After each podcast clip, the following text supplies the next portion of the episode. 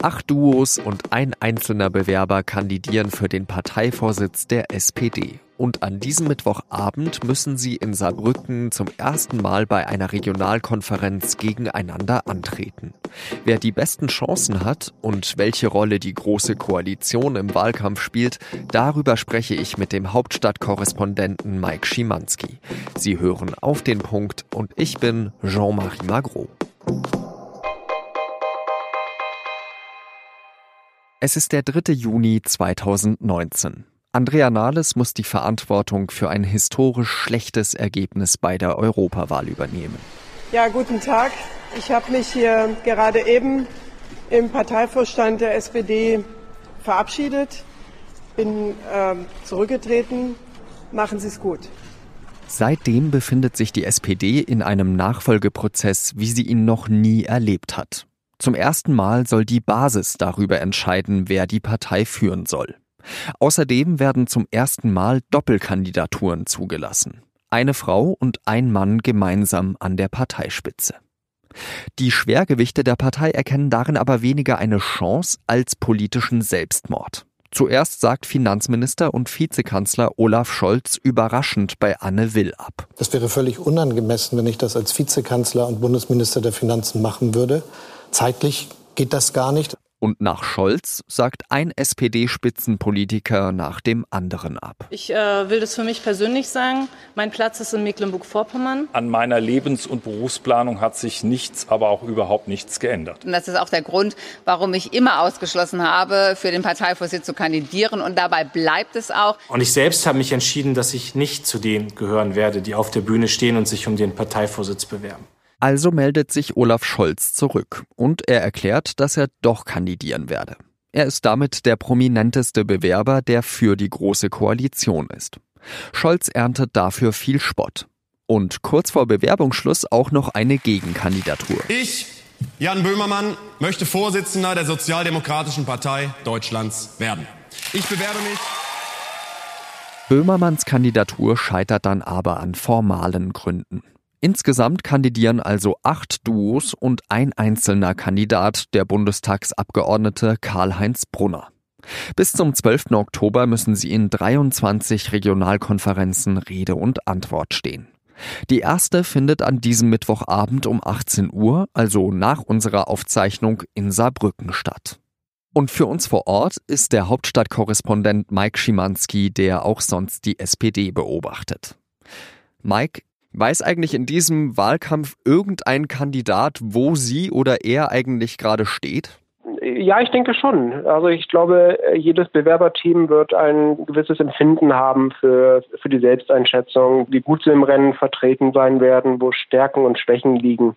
Wir haben klare Außenseiterteams, das müsste den Paaren bewusst sein. Nehmen wir die Kommunalpolitiker Simone Lange und Alexander Arendt. Also es gibt Teams, die werden vor allem erstmal damit ringen müssen, sich bekannt zu machen. Andere Teams, nehmen wir den Finanzminister Olaf Scholz mit der Landespolitikerin Clara Geiwitz aus Potsdam, profitieren von seiner Bekanntheit, zweifelsohne. Politische Schwergewicht, Vizekanzler, das hat er auf seiner Seite.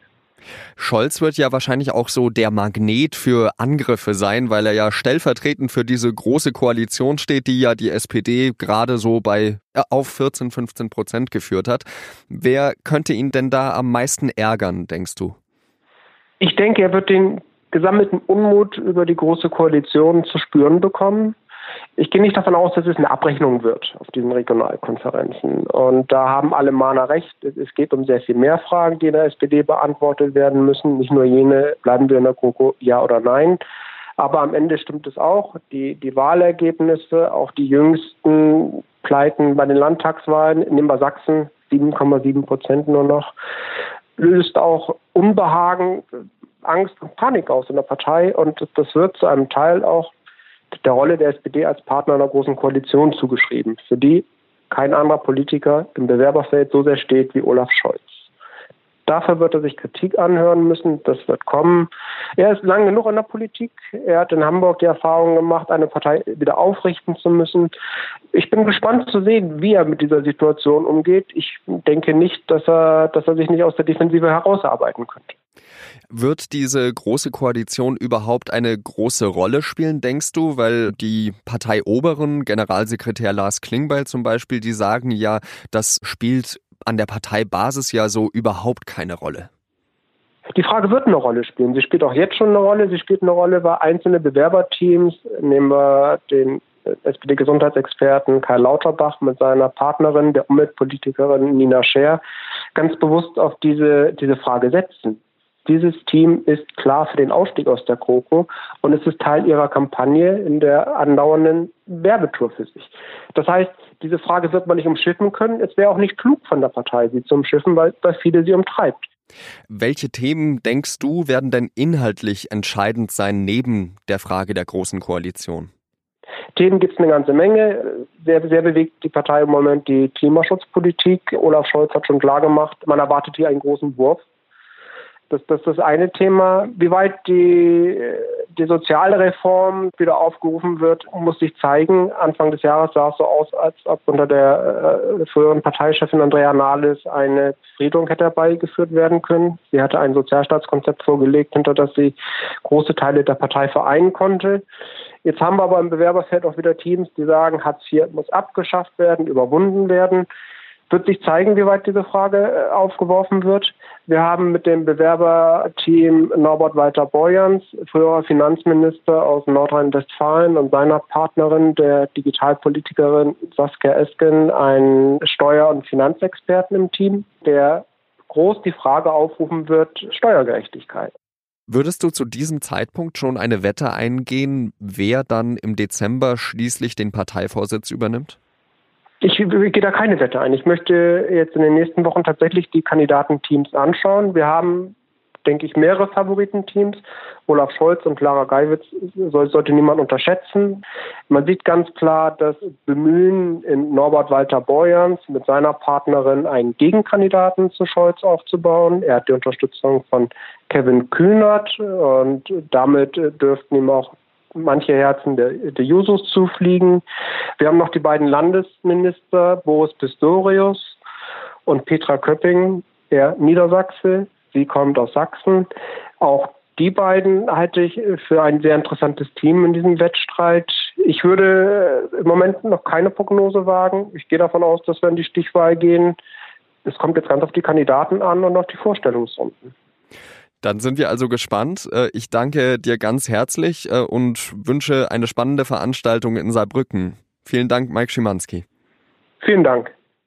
Nach der ersten Regionalkonferenz an diesem Mittwochabend in Saarbrücken wird es noch 22 weitere geben. Und dann werden die Genossinnen und Genossen zwischen dem 14. und 25. Oktober in einer Mitgliederbefragung zum ersten Mal entscheiden, wer ihre Partei führen soll. Und bis dahin wird Mike Schimanski natürlich weiterhin den Prozess in der SPD begleiten und darüber schreiben. Seine Artikel lesen Sie dann in der Süddeutschen Zeitung oder auf sz.de. Und jetzt noch weitere Nachrichten. Die Bundesregierung will den umstrittenen Unkrautvernichter Glyphosat bis 2023 komplett verbieten. So steht es im Aktionsprogramm Insektenschutz, das das Kabinett an diesem Mittwoch beschlossen hat. Mit dem Programm will die Bundesregierung das Insektensterben abbremsen. Ursprünglich hat das Umweltministerium ein Aus für Glyphosat bis 2021 gefordert. Breitbandherbizide wie Glyphosat töten Pflanzen vollständig ab, darunter aber auch Pflanzen, auf die Insekten als Nahrung angewiesen sind. Mitte Juni haben die Proteste in Hongkong begonnen. Auslöser war damals ein Gesetzesentwurf der Hongkonger Regierung. Der hätte es erlaubt, dass beschuldigte Bürger nach China ausgeliefert werden können. Zuerst hat die Hongkonger Regierung das Gesetz auf Eis gelegt. Jetzt hat Regierungschefin Lam erklärt, dass sie es komplett zurückziehen werde. Die Demonstranten üben aber weiter Kritik an Lam. Sie werfen ihr weiter vor, zu nah am chinesischen Regime zu sein und fordern ihren Rücktritt.